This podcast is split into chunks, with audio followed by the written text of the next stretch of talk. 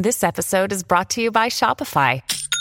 Forget the frustration of picking commerce platforms when you switch your business to Shopify, the global commerce platform that supercharges your selling wherever you sell. With Shopify, you'll harness the same intuitive features, trusted apps, and powerful analytics used by the world's leading brands. Sign up today for your $1 per month trial period at shopify.com slash tech, all lowercase. That's shopify.com slash tech. Hola a todos, soy Víctor Abarca y estás escuchando Expreso con Víctor, el podcast diario sobre tecnología, tecnología que importa y cultura digital. Perdona porque he gritado justo al principio del episodio, se ha aumentado la ganancia de lo que es el micro, pero no pasa nada, es viernes, hoy todo está ya permitido. Y hoy vamos a hablar un poquito de, bueno, un poquito, un muchito de Xbox, también de PlayStation, en un episodio de un viernes en el que por fin tenemos una nueva temporada de Black Mirror y por lo visto vuelve a ser buena, sorpresa. Y también tenemos noticias sobre Apple y una inteligencia artificial que nos va a permitir hablar con nuestros coches. En serio. Así que venga, vamos al lío. When you need mealtime inspiration, it's worth shopping Kroger, where you'll find over 30,000 mouth-watering choices that excite your inner foodie. And no matter what tasty choice you make, you'll enjoy our everyday low prices, plus extra ways to save, like digital coupons worth over $600 each week. You can also save up to $1 off per gallon at the pump with fuel points. More savings and more inspiring flavors make shopping Kroger worth it every time. Kroger, fresh for everyone. Fuel restrictions apply. Hace mucho tiempo que no reflexionamos sobre el momento actual de las plataformas, y no me refiero a las plataformas de streaming actuales como en sites como Netflix o HBO. No, no, me refiero a las plataformas de entretenimiento y a los creadores de contenido. Cuando lo pensé otro día, pues me decidí a preparar un café con Víctor en el que vamos a abordar cómo están las aplicaciones de los vídeos verticales, cómo está suponiendo esto una nueva cultura de creación de contenido súper interesante, pero también vamos a ver un poco la cara B de todo esto. Esto va a ser una cosa que, como te digo, ¿no? Eh, hablaré de ello en el próximo Café con Víctor. Además, te cuento con un invitado muy especial. Y eh, lo único que te voy a decir es una cosa: no voy a poder publicarlo el domingo, no nos da tiempo a tenerlo listo para el domingo. No pasa nada, lo tendremos durante la semana. Y cuando esté preparado, yo te avisaré. Ya sabes que intento que Café con Víctor salga los domingos, pero es verdad que a veces las semanas se complican y esta semana, como has podido ver en el canal principal de YouTube, ha sido bastante complicada. También me ha tocado, bueno, también me ha tocado, o sea, también he querido eh, dedicarme un poco más de tiempo a mí mismo, más que nada porque la semana anterior fue una locura. Y es que básicamente únicamente viví para trabajar, o sea, 100%. Y me apetecía, pues, sentarme un poco, reflexionar sobre lo que estaba haciendo, cómo quería hacerlo y ver que todas las cosas iban saliendo de la forma que a mí me gusta que salgan, que son bien hechas. Pero bueno, volviendo al tema de plataformas, y es que Hoy nos hemos despertado con una noticia que tiene bastante relación con todo esto de la creación de contenidos, porque aunque te voy a hablar de, Twitch, el verdadero peso de la noticia recae sobre los creadores de contenido. Y es que Twitch ha anunciado a través de su blog oficial un nuevo programa que plantea más incentivos para los streamers, bautizado como Partners, Partners Este nuevo plan eh, pues aumentará los ingresos netos de los creadores. Concretamente, Partner Plus ofrece a los streamers con más audiencia una participación del 70% de los ingresos netos por suscripción. Es una subida muy importante del 20%. Y como suele pasar con estas cosas, hay cierta letra pequeña y algunos tecnicismos. Por ejemplo, que los streamers optarán a esto si tienen al menos 350 suscriptores de pago recurrentes durante 3 meses. Y Partners Plus pues se ha lanzado por Twitch el próximo 1 de octubre, un programa que va a estar disponible para todos los creadores que cumplan esos requisitos que te he comentado y que obviamente pues busca tener o retener, mejor dicho, el talento de las, de las super estrellas de Twitch. Y por eso te decía al inicio que tenía una relación con lo que estamos preparando en Café con Víctor. Porque al final, y aunque sea un contenido más corto, y mm, ahí están las alternativas como TikTok y Reels, al final el, rey del contenido largo sigue siendo YouTube. Eso es una cosa súper interesante y mm, con un programa de partners bastante bastante medido. Eh, a mí hay una cosa que no me termina de gustar demasiado de lo de Twitch y además es una cosa muy interesante porque se lo he escuchado a bastantes más creadores. Yo durante un tiempo estuve pensando en lanzarme a Twitch y el motivo por el que al final he decidido no hacerlo, el motivo por el que he decidido frenar todo ese proyecto, además de la cantidad de tiempo que te consume estar eh, delante de la cámara durante, durante horas, ¿vale? Es que al final Twitch, si tú lo piensas, únicamente respalda a los grandes creadores de contenido. La forma en la que tú descubres contenido es muy difícil, solo están eh, los creadores top en la parte superior izquierda, pero los, las personas que empiezan de nuevas, si este sería uno de mis casos, no, no tienes visibilidad. O sea, la única visibilidad es que alguno de estos creadores grandes se fije en ti y te, te aupe, ¿no? Te realce. Y entonces ahí ya sí que puedes empezar a aparecer en la parte superior eh, izquierda y que de ese modo pues estés dentro de, esa especie de grupo selecto que eh, Twitch decide darle más visibilidad. Pero si, no es, si ese no es tu caso y empiezas casi de cero, es muy difícil porque la parte de, search, que es un poco como yo he crecido en YouTube, es decir, yo he crecido de una forma bastante básica y es simplemente pensando en qué vídeos quiere ver la gente y cómo puedo hacer que cuando alguien busque esos términos de búsqueda le aparezcan mis vídeos. ¿Quieren un nuevo ordenador? Pues bueno, pues le eh, busco, eh, o sea, pongo títulos como muy pensados para eso, para ofrecer exactamente lo que la persona está buscando y ya está. Y a partir de ahí sí que fui creando una comunidad a través de blogs y todo esto pero eso vino, o sea, bueno, pero sí que es cierto que eso vino antes, pero también como un poco de experimentación, pero sería que la parte de crecimiento me lo iban a dar esos vídeos, esos vídeos de búsqueda, cosa que en Twitch es muy, muy, muy difícil de hacer. Entonces, bueno, es un programa bastante interesante, pero como te digo, ¿no? Al final lo que está intentando es retener a estos grandísimos creadores de, contenido que mueven millones de euros para, Twitch y que no quieren que, estos se vayan. Bueno, y hablamos ahora un poco de software y de inteligencia artificial y lo vamos a hacer con un protagonista algo inesperado. Y es que hoy me he levantado muy reflexivo y echando mi particular vistazo a las grandes websites de tecnología y quiero profundizar algo que he leído en TechCrunch. Y es que básicamente lo que Mm, comentaban en el mencionado medio es que Apple parece más interesada en la inteligencia artificial de lo que parece. Lo que pasa es que no apuesta por la inteligencia artificial generativa, o al menos no del modo en el que nosotros la conocemos actualmente. Sin duda, ¿vale? Tiene una. es la vertiente más, más mainstream de la inteligencia artificial y que ha hecho que todos nos enamoremos de este tipo de tecnología. Pero si atendemos algunas de las novedades que presentaron en el pasado World Developers Conference, pues encontramos más IA de lo que realmente creemos. Por ejemplo, ejemplo, iOS 17 va a implementar nuevas funciones que están impulsadas por inteligencia artificial. Sin ir más lejos, lo de hacer una foto a un plato de comida y que nuestro iPhone nos sugiera recetas similares ¿Cómo crees que esto está realmente funcionando? O sea, eh, es inteligencia artificial, lo que pasa que ellos no lo llaman inteligencia artificial. Y lo mismo pasa con, el aplaudido Journal. De hecho, hoy creo que ha sido Marques Brown, le ha subido un vídeo que se llama algo así como las palabras prohibidas de, Apple. Eh, no lo he visto todavía, ¿vale? Pero imagino por dónde va a ir, que es con el tema de la realidad virtual, que en ningún momento se habló de realidad virtual durante la conferencia y tampoco se habló de inteligencia artificial durante la conferencia. Al final tienen otros términos muy interesantes para poder hablar de lo mismo pero hacer que la narrativa, en lugar de girar en torno a tecnologías que quizás se pueden asociar a otras empresas, gire todo ese, todo, todo ese eh, diálogo en tecnologías que vienen de ellos. Es muy, muy, muy, muy, muy curioso. Cómo son muy inteligentes a la hora de eh, controlar la narrativa y la controlan directamente con las palabras que se utilizan. Es interesantísimo. Bueno, y también pasa lo mismo con, el, con la aplicación que van a lanzar que se llama Journal, que es una especie de diario interactivo que nos va a hacer sugerencias personalizadas gracias a la inteligencia artificial, aunque ellos lo llaman Neural Engine o, mm, o tienen otros nombres, ¿vale? Y otro ejemplo de la implementación de la inteligencia artificial son las propias Vision Pro.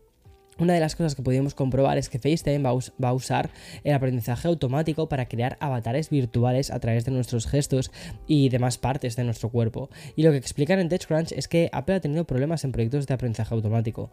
De hecho, al menos en el pasado, eh, según informan en el medio, la compañía experimentó una especie de fuga de cerebros de científicos expertos en aprendizaje automático. Pero mm, que Apple no haya lanzado su propio chat GPT o un Mid Journey, ¿vale? No significa que no estén avanzando en inteligencia artificial. De hecho, eh, es una de las, o es la empresa que más dinero invierte en comprar empresas de inteligencia artificial. Y con el próximo iOS 17 y sobre todo con las Vision Pro, esto creo que lo vamos a ver más que nunca. No sé, me parece un tema súper interesante. Me encantaría que me dejases en, en comentarios qué opinas tú de cómo Apple está abordando la forma en la que comunica inteligencia artificial, ¿vale? Este concepto. Vale, y vamos a hablar eh, más de inteligencia artificial y seguro eh, eh, hay algo que no esperabas. Y es que ChatGPT y coche. Bueno, pues eh, esto va a ser posible gracias a Mercedes-Benz y también gracias a, lo que es la nube eh, de Microsoft que es Azure OpenAI. Y es el sistema, lo van a integrar, ¿vale? En, el sistema de voz de los coches. Lo va a hacer a través de un programa beta que va a durar tres meses y solo va a estar disponible en Estados Unidos. Aunque desde Mercedes ya han dicho que si la beta es exitosa, pues será algo más extenso y también lo van a lanzar de forma global. Básicamente lo que vamos a tener es un modelo de lenguaje natural y, viral en, este mencionado asistente de voz del coche. Una integración de ChatGPT para que puedas hablar más eh, con los comandos simples de, eh, de poner aire acondicionado, qué temperatura hace en Texas. Bueno, vas a poder crear interacciones mucho más interesantes que esto. Y sí, lo que va a hacer Mercedes-Benz con ChatGPT es como la mítica serie del coche fantástico. De hecho, desde Mercedes-Benz ya han informado de que se estará implementando opciones como la de poder hacer reservas en restaurantes o comprar entradas de cine mientras estás en el coche. Vas a poder decirle a tu coche, oye, resérvame unas entradas para ver eh, la peli de, de, Barbie. Bueno, pues vas a poder hacerlo. Tanto el fabricante, tanto el fabricante de coches como Microsoft han asegurado de la protección de datos, aunque las conversaciones que se tengan con ChatGPT del vehículo sí que van a ser almacenadas en la nube inteligente de la compañía de coches, básicamente porque se necesita eh, poder entender qué se está preguntando. Esta versión beta comienza ya mismo. Y bueno, vamos a comenzar con el bloque de videojuegos, es viernes y además es un tema interesante. Y no sé eh, cómo te va a poner el cuerpo esta noticia, sobre todo si eres usuario de Xbox One. Y es que Microsoft ha confirmado que ya no va a desarrollar más títulos para eh, la generación de Xbox One. Ya se van a centrar únicamente en XS. Y mm, tres años después del lanzamiento de las Xbox Series XS, pues es hora de pasar a la generación 9. Pero esto ¿Significa que no habrá soporte para los títulos eh, potentes? Bueno, pues afortunadamente desde Xbox han dejado claro que, que, juegos como por ejemplo Minecraft o Halo Infinite van a seguir recibiendo soporte. Y creo que es un movimiento bastante lógico. Al final la industria está evolucionando muchísimo y desarrolla títulos que deben de funcionar para eh, generaciones diferentes, pero también pone unas barreras en el hardware algo innecesarias. Por cierto, desde Microsoft también han querido lanzar otro mensaje a los usuarios de Xbox One, y es que los usuarios que quieran seguir apostando por este modelo van a poder disfrutar de títulos de, series XS como Forza eh, Motorsport o Starfield a través de Xbox Cloud Gaming. Es que tiene muchísimo sentido, al final se están yendo un poco por ahí. El concepto es, bueno, ya tienes una Xbox, en lugar de correr los, los juegos de forma nativa vas a poder correrlos en la nube. Tiene sentido. Bueno, y desde Microsoft a Sony y de Xbox a PlayStation, porque Sony ha anunciado que los juegos de PlayStation 5 estarán disponibles para jugar en la nube a través de PlayStation Plus Premium. Sí, tendremos un nuevo servicio de cloud gaming a través de PlayStation, de PS Plus Premium. Vale, y aunque aún no haya fecha concreta para esta implementación de este gran salto para PlayStation, parece ser que, por lo que informan desde Sony, que se está probando esta función y como te decía, entre los títulos que podrían disfrutar de esta desde que se van a poder disfrutar desde la nube, pues vamos a encontrar juegos incluidos en PlayStation Plus o títulos que nos llevarán a generaciones anteriores como PlayStation 3 o PlayStation 4. Así es como lo explican en el comunicado de la compañía japonesa. Dicen así textualmente. Actualmente estamos probando la transmisión en la nube para juegos de PlayStation 5 compatibles. Esto incluye títulos de PlayStation 5 del catálogo de juegos de PlayStation Plus y pruebas de juegos, así como títulos de PlayStation 5 digitales compatibles que poseen ya los jugadores. Bueno, este anuncio de Sony parece complementar con el que te comenté hace unas semanas respecto al lanzamiento de Project Q, ya sabes, la consola portátil que van a lanzar. Esa especie de, consola portátil para jugar a juegos de de, títulos que ya tienes, pero jugarlos en la misma red wifi de, de tu casa. Sin embargo, desde Sony aseguran que el objetivo es agregar esto como un beneficio adicional a PlayStation Plus Premium como parte de sus esfuerzos continuos para mejorar el valor de esta suscripción. Ahora solo toca saber más noticias al respecto, pero parece ser que esto de las suscripciones a servicios de, a servicios de juegos en la nube solo ha hecho más que empezar. Bueno, y arrancamos ya con el, con el último punto de este episodio. Y como cada viernes, pues lo vamos a hacer con los estrenos más destacadas, destacados de las principales plataformas de streaming. Y hoy sí, hoy sí podemos celebrar que Netflix tiene un lanzamiento espectacular. Y es que desde ayer tenemos a nuestra disposición los 5 episodios de una nueva temporada de Black Mirror. Y vuelve la distopía más real que, que jamás hayamos visto, gracias a nuevos episodios escritos como siempre por Charlie Brooker. Parece ser que el nivel está siendo muy parecido al de las primeras eh, temporadas, que son por lo visto las mejores temporadas, y tenemos un primer episodio con muchísima mala leche que directamente se ríe y satiriza bastante a la plataforma en la que se aloja, Netflix, y el contenido también de las plataformas en general de streaming. Luego hay una especie de thriller de terror que satiriza los true crimes, y un tercero que es casi una especie de película sobre dos astronautas en el que mejor no te voy a contar nada más, pero el nivel de producción es, es una locura. Luego ya en HBO Max, esta semana tenemos el estreno de la quinta temporada de Mayans MC, que es el spin-off de la popular y muy de culto serie Sons of Anarchy.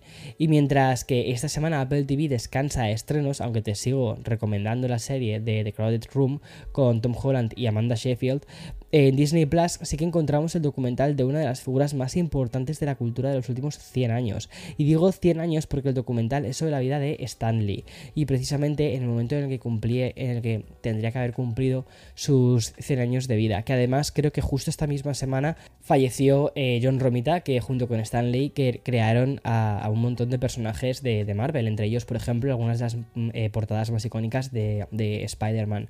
Eh, ha sido, o sea, justo como que se han juntado el estreno de la serie de, o del documental de, Stanley y el fallecimiento de John Romita. Yo creo que ahora ya sé que podemos poner el broche de oro, o el cierre, mejor dicho, a una de las eras más bonitas del cómic que, ha vivido jamás la cultura. O sea, y aquí tengo que hacer un pequeño inciso.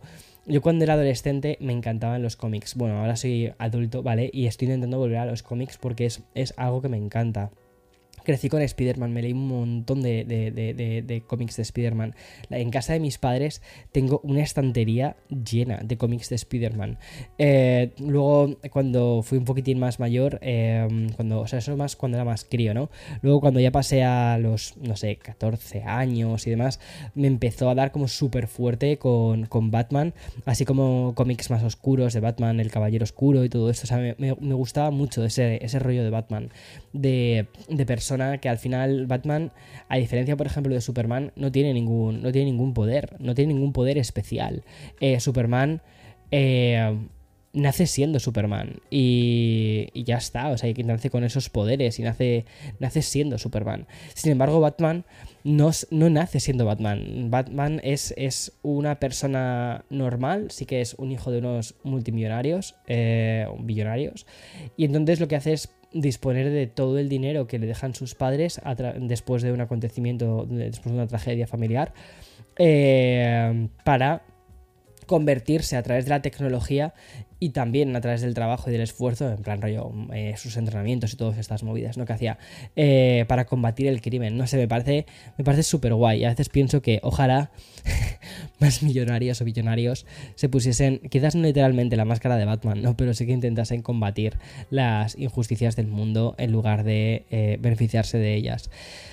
En fin, es, eh, luego pues más adelante, o sea, luego pasé a otros cómics, tipo más bien novelas gráficas como Mouse y... Mm, y al final terminé abandonando un poco lo que era la cultura del cómic, pero siempre ha sido algo que me ha apetecido volver porque me hacía tremendamente feliz. El hecho de, de eh, leer estas historias de superhéroes, disfrutar de los dibujos, disfrutar de, de, todo, o sea, era increíble, pero para mí el cómic estadounidense de los años 70 para mí es de mis favoritos. Es como de las mejores. 70-80.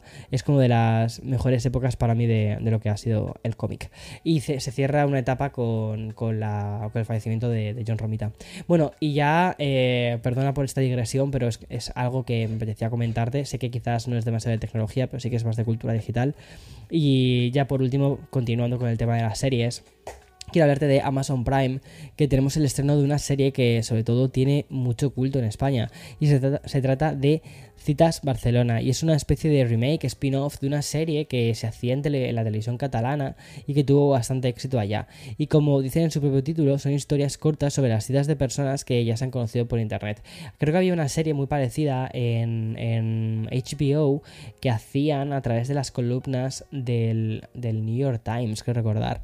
Nunca la llegué a ver, ¿vale? Pero me recuerda la sinopsis un poquito a esa también. En fin, hasta aquí este episodio de viernes, que como ves casi ya es un café con Víctor más que un expreso, 20 eh, minutos. Y nada, disfruta de tu fin de semana, disfruta de todo tu tiempo libre que tengas, del buen tiempo que haga, que haga ahí fuera. Y como siempre, nos escuchamos el lunes con más. Y en algún momento sacaré el siguiente café con Víctor que creo que de verdad va a ser icónico. Así que nos vemos. Chao, chao.